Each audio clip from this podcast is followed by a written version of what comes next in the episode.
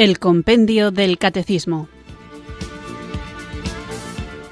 Un programa dirigido por el Padre Antonio López.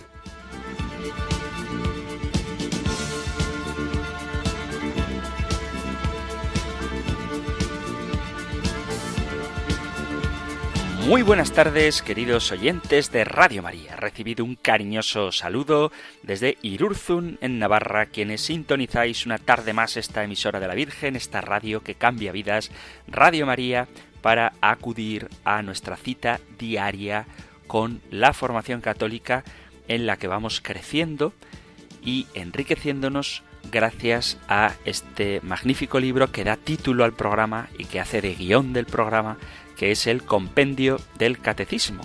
Mediante sus preguntas y respuestas vamos recorriendo todo el contenido de nuestra fe. Una fe que no es sólo para un crecimiento intelectual ornamental, simplemente por decir que sabemos mucho o que tenemos mucha cultura, sino que es un conocimiento en una fe que debemos vivir. Y para vivirla en plenitud movidos por el amor al objeto de nuestra fe, que es la persona de Jesucristo y todo lo que Él nos ha revelado, queremos implicar, poner en juego todas nuestras potencias, las afectivas, pero también las intelectuales y desde luego las operativas, obrando, operando, actuando en consonancia con aquello que creemos. Pero para obrar bien hay que creer bien y este vivir la fe tiene que hacer que seamos atractivos para que atraigamos no hacia nosotros, sino hacia Jesucristo, que es el único que puede dar vida y vida verdadera. Además, a veces nos va a tocar, seguro que ya os ha pasado, tener que defender esta fe. Y esto lo digo una vez más, no solamente contra personas que de mala intención atacan la fe católica, sino que también puede ocurrir que personas de buena intención, incluso con una sana intención pastoral, como no tiene una fundamentada doctrina, puede acarrear graves distorsiones. ¿Sabéis por qué os digo esto? Porque ayer estaba en una conversación y alguien me dijo que había conocido en su país, país extranjero, de habla hispana, a un sacerdote joven que hacía, atención, hacía misotecas, misotecas. La misoteca, tal y como luego me explicó, era una mezcla entre misa y discoteca. Y a mí, que me considero una persona cada vez menos, pero todavía joven y de mente abierta, pues reconozco que la idea de la misoteca me escandalizó un poco, porque me parece genial que se creen en las parroquias ámbitos donde los jóvenes puedan escuchar música y compartir ratos juntos, me parece fenomenal y ojalá se hiciera más a menudo que se creen momentos de oración espontánea donde los jóvenes participen con su propio estilo, que, hablen, que interpreten o que innoven en cuestiones musicales o literarias o de alabanza, pero en ratos de oración organizados, pero no en misa. La misa es otra cosa distinta y la finalidad de la misa no es atraer gente, innovar o divertir.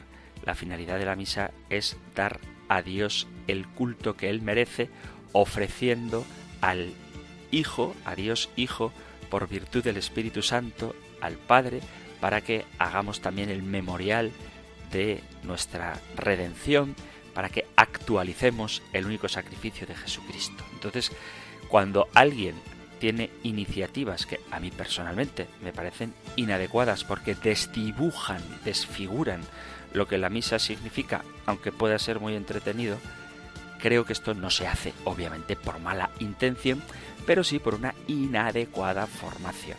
Y para que tengamos una adecuada formación, para que sepamos distinguir lo que es la oración litúrgica de lo que es la oración más espontánea, si queréis, o otras formas de oración que también son válidas, buenas y promovibles y donde uno puede poner en juego todo su ingenio para crear novedades que atraigan a las personas alejadas. Me parece genial, pero no en la misa, no en la misa. Los católicos tenemos el mayor tesoro que es la misa, pero no es el único tesoro. Es decir, si tú quieres reunirte con un grupo de gente y quieres permitir que todo el mundo participe o que todo el mundo comente el Evangelio o que cada uno toque una canción o haga una representación teatral, eso es fenomenal hacerlo y ojalá que lo promovamos, pero no en la misa. La misa es otra cosa, la misa es el Santísimo Sacramento y por eso hay que celebrarlo tal y como la Iglesia pide que se celebre, tanto en la intención como en el modo, como en la forma, que tiene que ser lo que la liturgia nos pide. En fin, os digo esto porque no solamente tendremos que defender la verdad de la fe ante personas que atacan la fe, sino que muchas veces, a mí de hecho casi me atrevería a decir que la mayoría de las veces tenemos que defender la fe frente a personas que dicen y que de hecho tienen fe, pero que a lo mejor pues no están del todo bien formadas.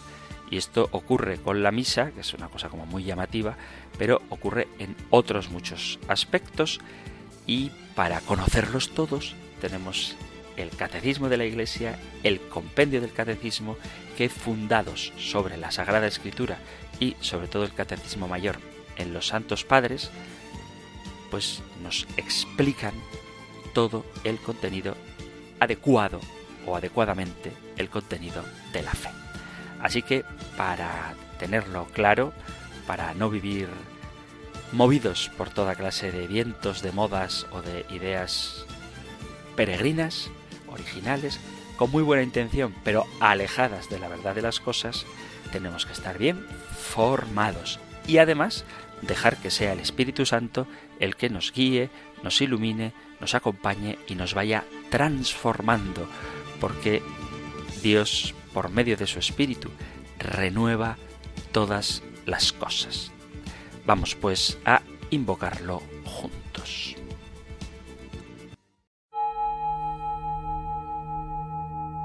Ven Espíritu, ven Espíritu, ven Espíritu.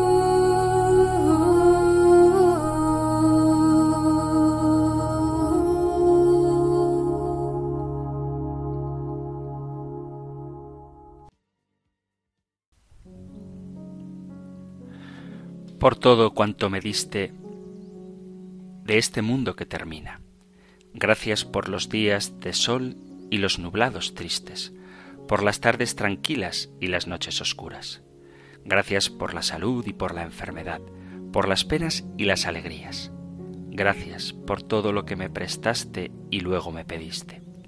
Gracias, Señor, por la sonrisa amable y por la mano amiga, por el amor y por todo lo hermoso y por todo lo dulce, por las flores y las estrellas, por la existencia de los niños y de las almas buenas. Gracias por la soledad, por el trabajo, por las inquietudes, por las dificultades y las lágrimas, por todo lo que me acercó a ti. Gracias por haberme conservado la vida y por haberme dado techo, abrigo y sustento.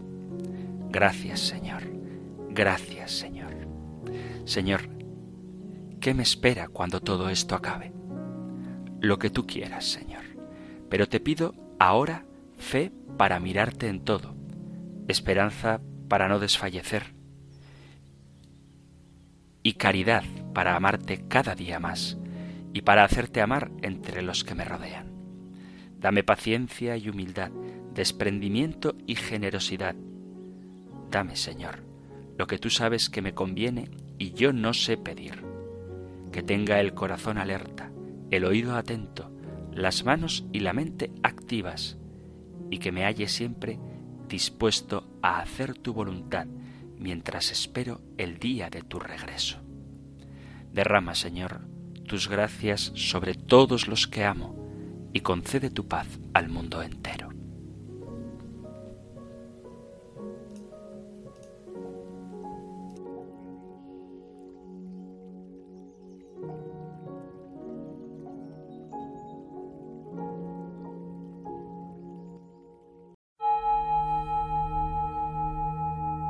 Ven Espíritu,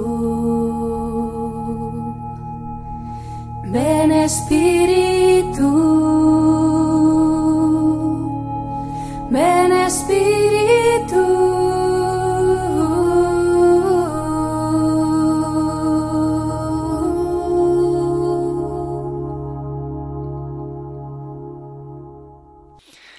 Después de haber invocado juntos el don del Espíritu Santo, vamos allá con nuestro nuevo programa de hoy, en el que todavía no vamos a coger el compendio del catecismo para pasar a la siguiente pregunta, con la que inauguraremos otro nuevo capítulo de esta primera parte del compendio del catecismo porque antes, como veníamos haciendo en los programas anteriores, en los que hablábamos del fin del mundo, de la segunda venida de Jesús, del juicio final, querría aclarar algunos conceptos. Estoy seguro de que tampoco hoy tendremos tiempo de aclarar todas las dudas que queden con respecto a las cuestiones de la escatología, pero tampoco vamos a dedicar todos los programas al mismo tema. Es muy interesante y sabéis que si queréis cuando os apetezca, podéis poneros en contacto tanto por el correo electrónico como por el WhatsApp para plantear las cuestiones que queráis. En el programa anterior dedicaba el espacio a hablar de algunas cuestiones que tienen que ver con la escatología, como por ejemplo, ¿por qué dice Jesús os aseguro que no pasará esta generación sin que todo esto se cumpla cuando han pasado ya muchas generaciones y el Señor todavía no ha vuelto. Y recordaba que cuando leemos los pasajes de la Sagrada Escritura en su contexto, nos damos cuenta de que Jesús está respondiendo a dos preguntas que le hacen a la vez, está respondiendo a esas dos preguntas también a la vez y se refiere, por un lado, a la destrucción del templo, que ocurre ciertamente dentro de la generación de los que le estaban escuchando a Jesús, en torno al año 70, y por otro lado responde a cuando volverá el Hijo del Hombre, cuando será el fin del mundo, cuando todo esto pasajero terminará y Jesús aclara que nadie sabe el día ni la hora, ni siquiera los ángeles del cielo, ni siquiera el Hijo, solamente el Padre. Así que vamos a continuar. Bueno, también hablaba, que se me olvida, del catejón, que es otra de esas palabras que a veces se utilizan en la literatura apocalíptica, en ciertas películas o novelas, para asustar un poco, cuando en realidad el catejón, ya lo vimos, es algo bueno, es lo que retiene la manifestación del impío, del anticristo. Que sea este catejón o quien sea, pues no tenemos una doctrina clara. Hay quien dice que es el Papa, hay quien dice que puede ser el propio magisterio de la Iglesia, que mantiene la manifestación del mal retenida, pero lo que sí sabemos, porque así nos lo manifiesta la Sagrada Escritura, es que llegará un momento en que este catejón sea retirado, sea removido, y entonces ocurrirá la manifestación del impío, al que multitudes seguirán y que engañará a la mayoría. Pero bueno, no sabemos qué es el catejón, pero sabemos qué es lo que esta palabra significa. Y ahora, como venía también anunciando, me gustaría que habláramos de una cuestión que se ha infiltrado en la doctrina cristiana, pero que no es católica ni tampoco es bíblica. Me refiero a la falsa doctrina de el rapto o el arrebatamiento. Si he dicho que el rapto o arrebatamiento no es bíblico, la pregunta que podemos hacer es ¿y entonces de dónde ha salido? ¿De dónde sale esta creencia del rapto? Bueno, si acudimos a la tradición de la Iglesia, es decir, a cómo los cristianos desde el principio han vivido lo que Jesús predicó y lo que los apóstoles enseñaron, os vais a dar cuenta de que jamás ningún apóstol y ningún santo padre de la Iglesia nunca ha mencionado tal cosa como el rapto. Nunca, jamás, ningún concilio ha tenido la más mínima intención de tratar este tema y jamás en ninguna universidad en la época escolástica, en la época de mayor esplendor de la teología, jamás en ninguna universidad se discutió este tema. No hay ningún santo que haya hablado de este tema y tampoco, y esto quizás pueda resultar más curioso, ninguno de los padres de la mal llamada reforma protestante, mal llamada reforma, o sea, ninguno de los padres del protestantismo, ninguno de los adalides de la ruptura protestante, ni Lutero, ni Calvino, ni Zwinglio, ni Enrique VIII, ninguno habló de ella. El concepto de rapto, el arrebatamiento, es una idea nueva. No aparece en ningún diccionario de los clásicos diccionarios de espiritualidad, ni del mundo católico, ni del mundo protestante.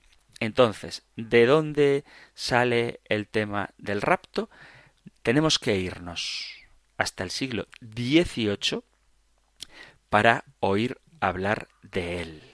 Se trata de un ministro puritano, un pastor protestante, que escribió por primera vez sobre cristianos arrebatados por los aires antes de que el mundo fuera consumido por el fuego del juicio divino. Después de él, otros publicaron ideas parecidas a esta.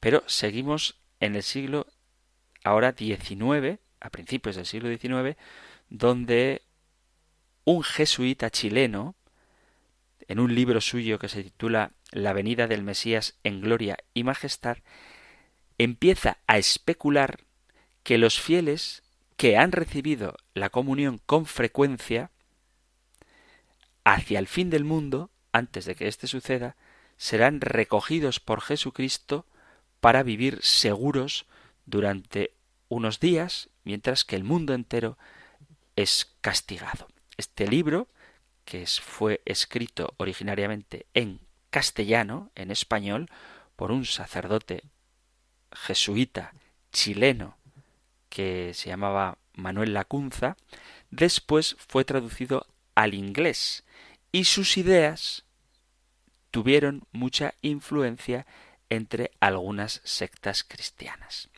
Fue ya pasada la mitad del siglo XIX cuando esta teoría se empezó a desarrollar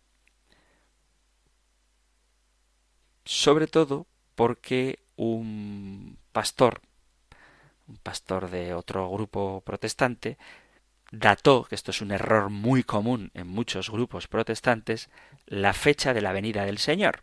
Y como el Señor no vino, porque no ha venido todavía, y cuando venga no os preocupéis que todos nos vamos a enterar y que nadie pierda el tiempo en seguir a personas que ponen fecha para este acontecimiento del que nadie sabe el día ni la hora, bueno, pues cuando hubo uno de otros tantos chascos ante la predicción del día de la venida del Señor, que no ocurrió, obviamente, pues la gente empezó, el mundo protestante empezó a dar mayor relevancia a esta teoría del rapto. ¿En qué consiste el rapto? El rapto es una venida secreta e inminente de Jesucristo que se llevará del mundo a los verdaderos creyentes. Hay algunos vídeos por ahí donde aparece un hombre conduciendo un autobús y de repente se oye flop y el autobús se queda conduciendo, o conduciendo no, el autobús se queda solo, choca contra una farola y el conductor ha desaparecido. Y una mamá está acunando a su bebé y de repente flop y queda la ropa solo de la mamá mientras el cuerpo de esta es desaparecido, ¿no? O hay una señora trabajando recogiendo tomates de su huerta y flop de pronto desaparece. Bueno, esto es lo que ellos llaman el rapto, que las personas verdaderamente creyentes serán físicamente y súbitamente llevados de este mundo y elevados sobre los aires para encontrarse con Jesús. La pregunta que se suelen hacer es cuándo y cómo ocurrirá el rapto. Y esto ni siquiera entre los que creen en él están de acuerdo. Porque no se sabe. Hay como tres opiniones que tienen. Por un lado, que el rapto ocurrirá antes de la gran tribulación, para que los creyentes no la sufran, otros que ocurrirá durante la gran tribulación y unos terceros que dicen que el rapto será después de la gran tribulación. ¿Qué decirá esto? La palabra de Dios, la escritura, la Biblia, habla de una única segunda venida y de una única resurrección de la carne, para todos, para los justos en bendición, para los injustos en castigo. Esto lo encontramos en el libro del Apocalipsis, en el capítulo 20 del libro del Apocalipsis. Lo leo. Dice, vi un trono blanco, Apocalipsis 20, versículo 11. Vi un trono blanco y grande y al que estaba sentado en él. De su presencia huyeron cielo y tierra y no dejaron rastro. Vi a los muertos, pequeños y grandes, de pie ante el trono. Se abrieron los libros y se abrió otro libro, el de la vida. Los muertos fueron juzgados según sus obras escritas en los libros. El mar devolvió a sus muertos, muerte y abismo devolvieron a sus muertos. Todos fueron juzgados según sus obras. Después muerte y abismo fueron arrojados al lago de fuego. El lago de fuego es la muerte segunda, y si alguien no estaba escrito en el libro de la vida, fue arrojado al lago de fuego. Una única resurrección. También lo dice San Juan, esta vez en su Evangelio, en el capítulo 5, dice, Leo desde el versículo 26. Porque igual que el Padre tiene vida en sí mismo, y así ha dado también al Hijo tener vida en sí mismo, y le ha dado potestad de juzgar, porque es el Hijo del hombre. No os sorprenda esto, porque viene la hora en que los que están en el sepulcro oirán su voz. Los que hayan hecho el bien saldrán a una resurrección de vida, los que hayan hecho el mal a una resurrección de juicio. Así que vemos que no hay una situación intermedia antes de la segunda venida. Acerca de el único juicio que tendrá lugar en la parusía y sus consecuencias, dice Jesús en el capítulo 25 del Evangelio de San Mateo, y estos, los malvados, irán al castigo eterno y los justos a la vida eterna. Y también San Juan la cita que acabo de dar, no os extrañéis, no os maravilléis, porque vendrá la hora cuando todos los que están en el sepulcro oirán su voz, y los que hicieron el bien irán a la resurrección de vida, mas los que hicieron el mal a la resurrección de juicio. Dice la traducción de la Conferencia Episcopal Española, hay otras traducciones que dicen irán a la resurrección de condenación. Y San Pablo dice, pues es necesario que todos nosotros comparezcamos ante el tribunal de Cristo, teniendo la misma esperanza en Dios que en estos también abrigan de que ciertamente habrá una resurrección tanto de los justos como de los impíos. Hay muchas citas bíblicas a este propósito, pero no quiero entretenerme demasiado porque luego me quedo con ganas de que haya más tiempo. Pero podéis buscarlo en la segunda carta a los Corintios, capítulo 5, versículo 10, en los Hechos de los Apóstoles, en el capítulo 24, en la carta de Santiago, en el capítulo 5, versículos 8 y 9. Así que queda nítidamente clara en la Sagrada Escritura que habrá una resurrección tanto para los justos como para los injustos. Por lo tanto, no se puede creer bíblicamente hablando, que los justos van a ser arrebatados en el cielo y que no van a morir. Porque ellos, los justos, también resucitarán, lo mismo que ellos, los injustos, también resucitarán, unos para la vida, otros para el castigo. También dice la Escritura que todos verán a Jesús en la parusía. Verán al Hijo del Hombre viniendo sobre las nubes del cielo con gran poder y gloria. Capítulo 24 de San Mateo. Y también en Segunda Tesalonicenses Segunda de Tesalonicenses, leo capítulo 1, versículo a partir del 5. Así se pone de manifiesto el justo juicio divino, de manera que lleguéis a ser dignos del reino de Dios, por el cual padecéis, pues es justo a los ojos de Dios contribuir con tribulaciones a los que os atribulan. En cambio, concederos a vosotros, los que pasáis tribulación, el debido descanso juntamente con nosotros, cuando el Señor Jesús se revele desde el cielo con sus poderosos ángeles en medio de un fuego llameante para hacer justicia contra los que se niegan a reconocer a Dios y contra los que no obedecen al Evangelio de nuestro Señor Jesús.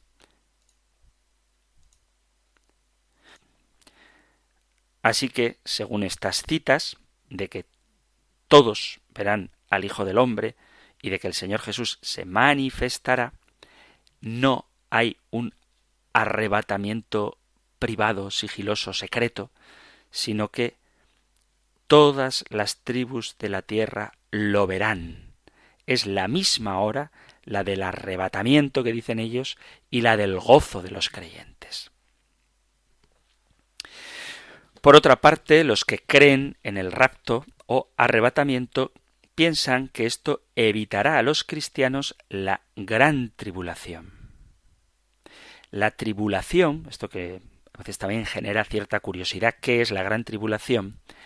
Son los sufrimientos y persecuciones que los creyentes deben soportar por el testimonio de Cristo. Y esto es la corona y la gloria de la Iglesia.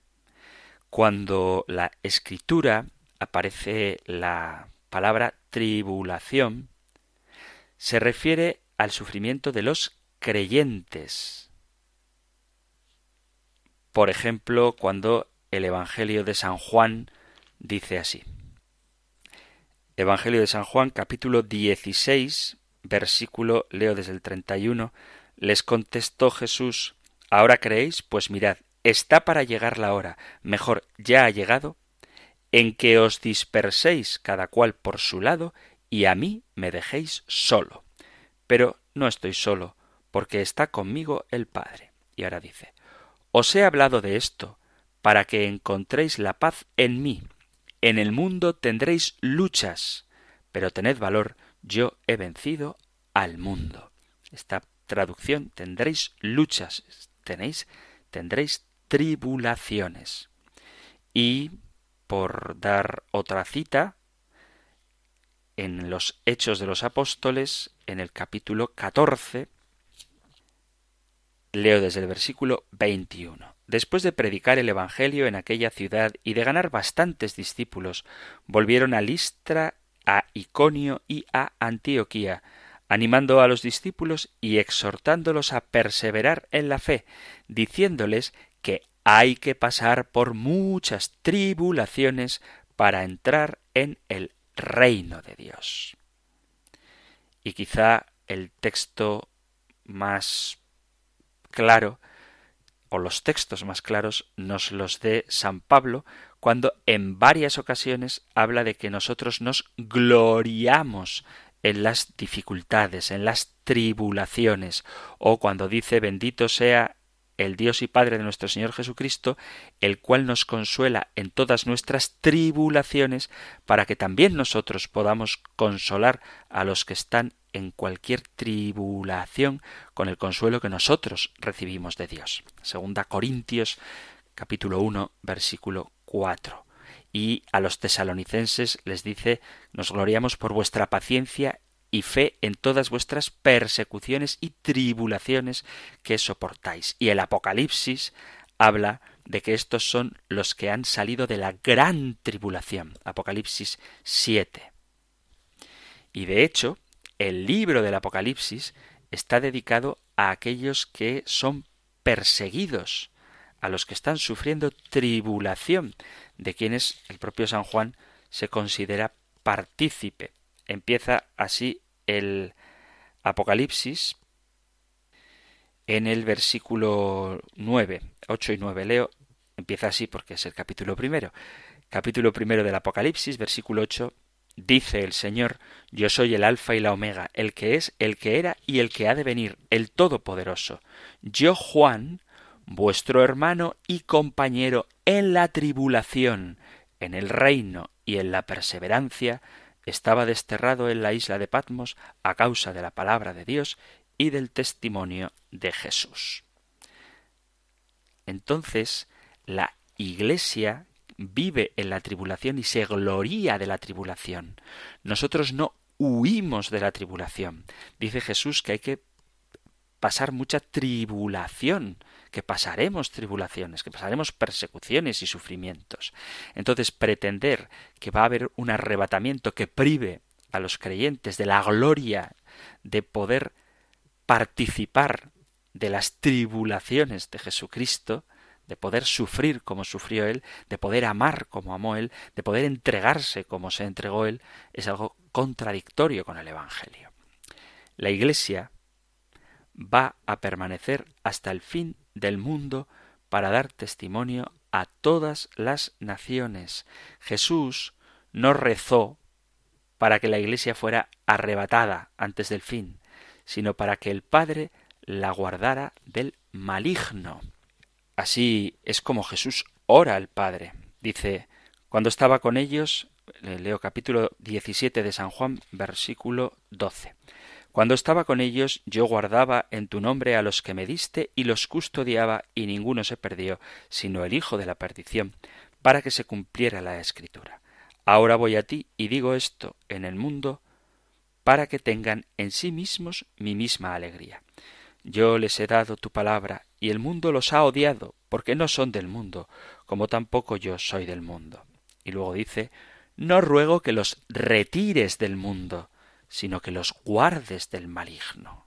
O sea, no hay ninguna intención por parte de Jesús de llevarnos a las nubes del cielo antes de su segunda venida. Todos, creyentes y no creyentes, permaneceremos juntos hasta el día del Señor, cuando ocurrirá esa gran separación de la que habla San Mateo en el capítulo 13 en la parábola del trigo y la cizaña. Dice así, no leo la parábola entera, pero desde el versículo 30. En verdad os digo que no pasará esta generación sin que todo esto se cumpla. El cielo y la tierra pasarán, pero mis palabras no pasarán. En cuanto al día y a la hora, nadie lo conoce, ni los ángeles del cielo, ni el Hijo, sino sólo el Padre. Y luego hace una invitación a permanecer en vela. Por lo tanto, el rapto se fundamenta en una interpretación errada de la Sagrada Escritura. Pero, ¿de qué texto de la Sagrada Escritura se alimenta esta falsa teoría del rapto? Bueno, vamos a hacer una pequeña pausa musical y lo vemos. Sé que tienes mucho que atender, pero mi mundo se destruye y no sabemos qué hacer. Alguien me dijo que una oración la diferencia puede hacer. Por eso vine a ti, porque este mundo es mi casa. Necesitamos de ti. Tengo fe en ti. Creo que las cosas pueden cambiar. El mundo llora aquí, pero tú nos puedes volver a hacer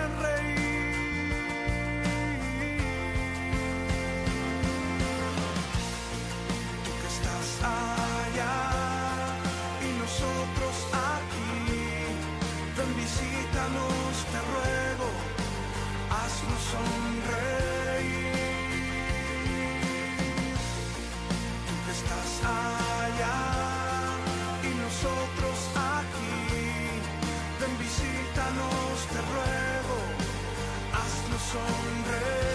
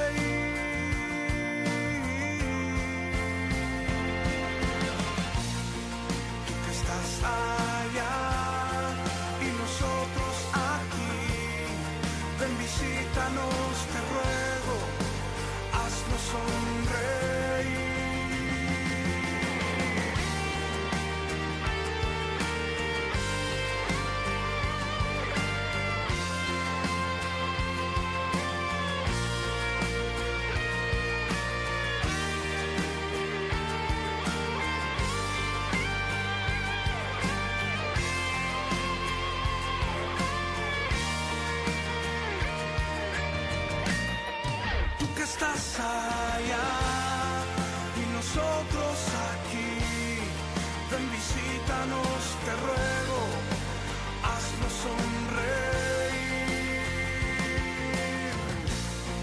Tú que estás allá y nosotros aquí, ven visítanos, te ruego, haznos sonreír.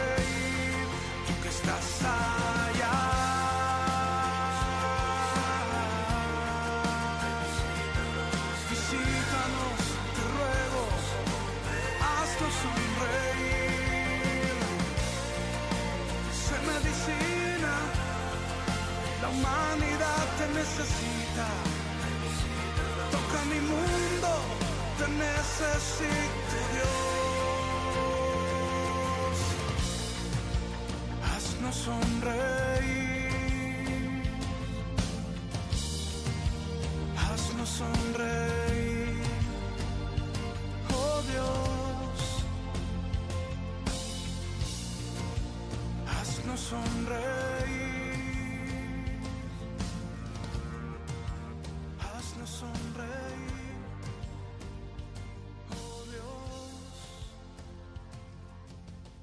Estás en Radio María escuchando el programa El Compendio del Catecismo, nuestra cita diaria con la formación católica, hoy con ocasión del final del segundo capítulo de la primera parte del Compendio del Catecismo, estamos aclarando o tratando de aclarar algunas de las cuestiones que giran en torno a la escatología. Hemos visto cómo reina el Señor Jesús, cómo se realizará la venida del Señor en gloria y cómo juzgará a vivos y muertos y estamos ahora con algunas cuestiones que en torno a estas verdades se nos presentan. Hoy en concreto estamos dedicando el programa a la falsa doctrina del rapto o arrebatamiento, según la cual en algún momento determinado el Señor se llevará inesperadamente al cielo a los justos y dejará a los injustos aquí en la tierra para que padezcan la gran tribulación, cosa que no encaja en absoluto con la Sagrada Escritura, que nunca habla de tres venidas del Señor, sino solamente de dos, su encarnación y su retorno glorioso como juez de vivos y muertos. Entonces decíamos que la teoría esta del rapto es por una mala interpretación de la Sagrada Escritura. Pero ¿qué textos de la Sagrada Escritura son los que malinterpretan para dar pie a esta teoría, que no es bíblica? Bueno, pues vamos a leer la carta a los tesalonicenses en el capítulo 4, la primera carta a los tesalonicenses en el capítulo 4 dice así, leo desde el versículo 13, capítulo cuarto, primero tesalonicenses 4, desde el vamos desde el 15. Venga. Esto es lo que os decimos apoyados en la palabra del Señor. Nosotros, los que quedemos hasta la venida del Señor, no precederemos a los que hayan muerto, pues el mismo Señor, a la voz del arcángel y al son de la trompeta divina, descenderá del cielo, y los muertos en Cristo resucitarán en primer lugar. Después nosotros, los que vivamos, los que quedemos, seremos llevados con ellos entre las nubes al encuentro del Señor por los aires, y así estaremos siempre con el Señor. Consolaos, pues, mutuamente con estas palabras. En este pasaje está hablando del fin del mundo y no de una venida secreta. San Pablo muestra que es el fin del mundo cuando dice y así estaremos siempre con el Señor.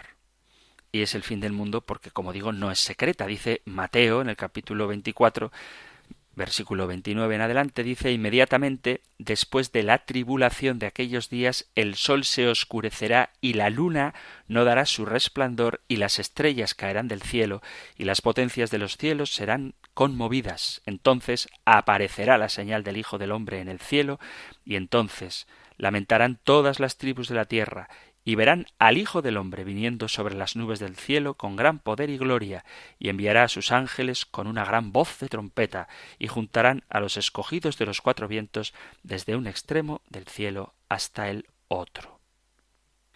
Así que no cabe la interpretación del rapto en la Biblia. Vuelvo a repetir, es un concepto que no aparece en ningún grupo cristiano hasta el siglo XVIII hablaría de tres venidas de Cristo en vez de dos. Faltarían dos venidas. La primera, ya hemos dicho, la encarnación, pero falta la segunda, que sería la supuesta del rapto, y la tercera, la venida definitiva. Cristo vino en su previa venida, en el seno inmaculado de María, y falta la segunda. Y esta segunda venida marcará el fin del mundo.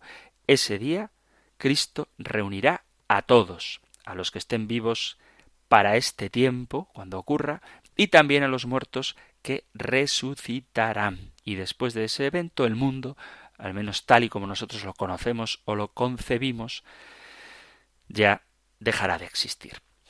¿Por qué se inventa esta teoría del rapto?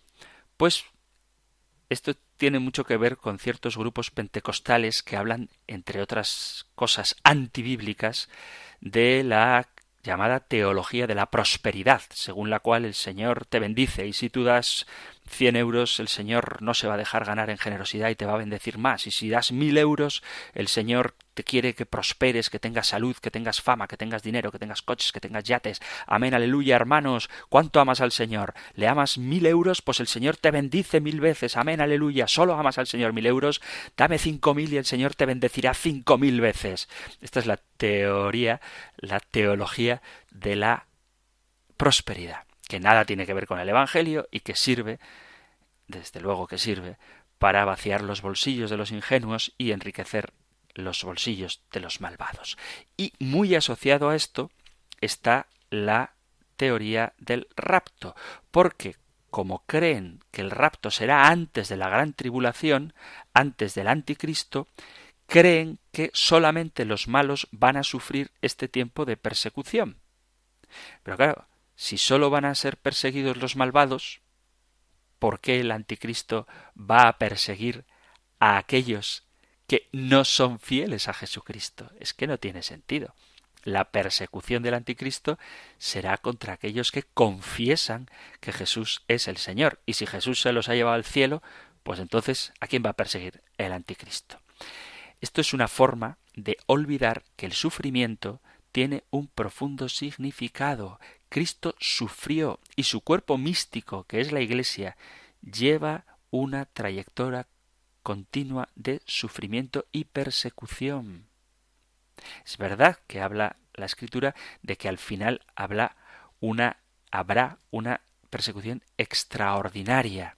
Pero los cristianos no podemos estar aguardando a que el Señor nos rapte y nos lleve al cielo para evitar los sufrimientos, sino antes bien debemos estar preparados y fortalecidos con la oración, con los sacramentos, para poder vencer la prueba. Cuando Cristo vuelva, ¿qué volverá?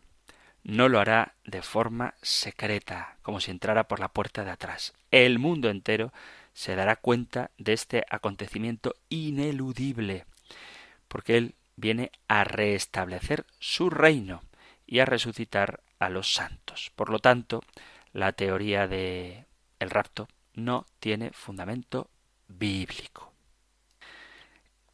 Sé que quedarán cuestiones no con respecto al rapto, espero que no, pero sí con respecto a la parusía, al fin del mundo, al anticristo, a la gran tribulación, etcétera, que quedan en el aire, pero no podemos dedicar todo el tiempo que quisiéramos a todos los temas que quisiéramos. No obstante, como vosotros también de alguna manera marcáis el ritmo del programa, tenéis a vuestra disposición el correo electrónico compendio arroba radiomaria.es, compendio arroba radiomaria.es y el número de teléfono para WhatsApp 668-594-383. 668-594-383 y compendio arroba radiomaria.es. Voy a leer un correo electrónico que ha llegado sobre estos temas a compendio arroba radiomaria.es y dice así un oyente.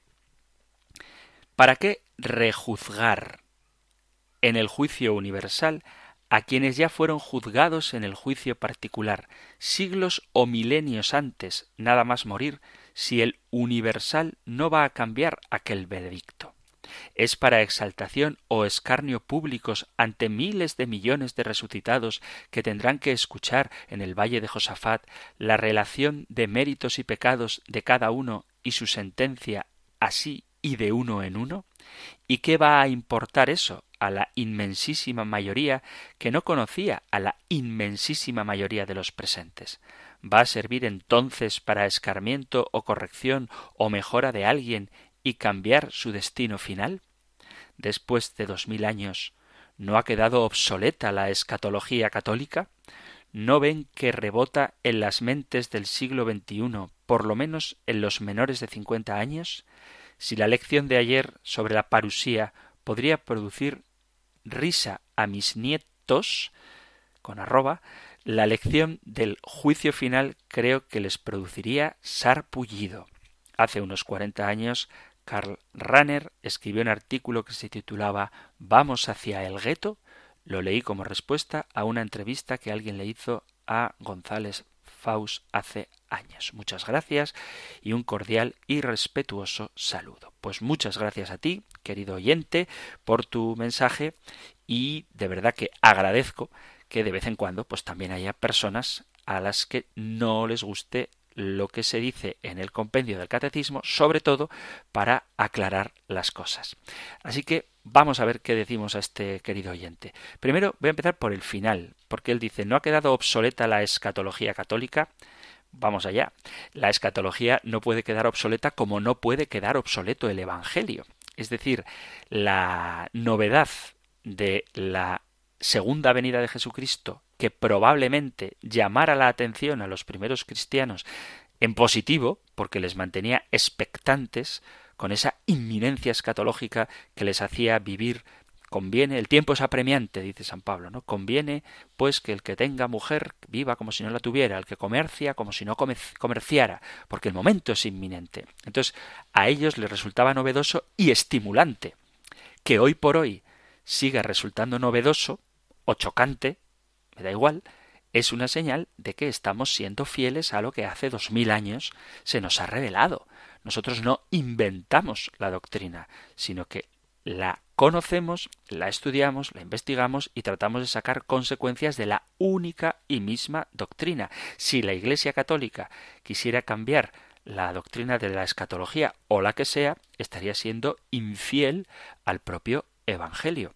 Con respecto a lo que dice de que produciría sarpullidos a los menores de 50 años, etcétera, mirad, he estado hablando hoy del tema del arrebatamiento, que no es bíblico, pero que está muy presente en muchas sectas cristianas. En absoluto quiero animar a la gente a que se meta en sectas, pero ¿por qué las comunidades evangélicas cristianas de buena voluntad y las sectas que se dicen cristianas con menos buena voluntad atraen a tanta gente, precisamente porque están dando una respuesta, en su caso equivocada, pero están dando una respuesta a lo que al hombre le inquieta y es en qué me juego la eternidad porque es cierto que es importante saber qué voy a comer mañana o cómo voy a conseguir llegar a fin de mes y pagar la hipoteca. Es, importante eso, eso a la gente le preocupa. Y si tú le garantizas que con un trabajo va a poder tener la hipoteca pagada, pues entonces esa persona se interesa en el trabajo que le ofreces. Bueno, pues esto mismo hay que aplicarlo a la vida eterna. Si tú nunca hablas de la vida eterna, la gente que siente inquietud por saber lo que le va a ocurrir después de esta vida, cuando muera, va a ir a los lugares donde le den respuesta. Y la respuesta la tenemos en la Iglesia Católica, en la Sagrada Escritura y en la tradición. Por lo tanto, el hecho de que después de dos mil años sigamos predicando lo mismo, para mí es algo positivo y un síntoma de que estamos en lo correcto. Hay de nosotros si hiciéramos dos cosas. O no hablar de escatología, con lo cual estaríamos dejando inalvis la mayor inquietud que a todo hombre afecta, porque todos queridos oyentes, todos vamos a morir y necesitamos una respuesta que nos la da la Sagrada Escritura y la tradición, la Iglesia, o peor todavía, pobres de nosotros si trastocamos, manipulamos, deformamos y hacemos a nuestro antojo una escatología que no tenga nada que ver con lo que hace dos mil años la Iglesia, guiada por el Espíritu Santo, empezó a predicar. ¿Y para qué rejuzgar? El juicio universal no es un rejuicio. El juicio universal es un juicio abierto. Ahora que estamos tan de moda con las cuestiones estas de la transparencia y demás, el juicio universal es un juicio abierto para gloria de Dios, de tal manera que los pecados no nos van a avergonzar. Esto es una visión nuestra. Los pecados van a hacer que glorifiquemos a Dios que ha tenido misericordia de nosotros. Y la gente pecadora no va a sentir vergüenza, va a sentir gratitud. Y los que seamos testigos de los pecados ajenos, y también de los propios, pero bueno, de los ajenos, no vamos a reírnos del pecador, vamos a sentir amor por Él, porque veremos cómo en Él se ha manifestado la misericordia de Dios que le ha salvado. Y en el caso de los pecadores, que no se han arrepentido, veremos la justicia de Dios, porque en vez de decir, oh, pues Dios podía haber perdonado a ese, veremos a ese rechazando a Dios y entenderemos el juicio de Dios y comprenderemos que es inmensamente justo y todo para gloria de Dios. Así que, si queréis que lo diga en un lenguaje apropiado a nuestra época, el juicio universal será un juicio abierto, como se dice, con luces y taquígrafo, para que todo redunde en gloria de Dios y se manifieste públicamente su justicia y su misericordia. Ahora sí que sí, queridos amigos, queridos oyentes, se nos ha terminado el tiempo del programa de hoy. Os doy las gracias a los que habéis participado y os animo a que sigáis haciéndolo en el correo electrónico compendio arroba radiomaria.es o en el 668 594 383 para dejar vuestros mensajes de WhatsApp. Cualquier cosa incluso las discrepancias, son muy bien recibidas. Los testimonios, las preguntas, lo que queráis. Terminamos con la bendición. El Señor te bendiga y te proteja, el Señor ilumine su rostro sobre ti y te conceda su favor, el Señor te muestre su rostro y te conceda la paz. Muchísimas gracias por estar ahí, gracias por escuchar el compendio del catecismo y si queréis, volveremos a encontrarnos en un próximo programa. Un fuerte abrazo.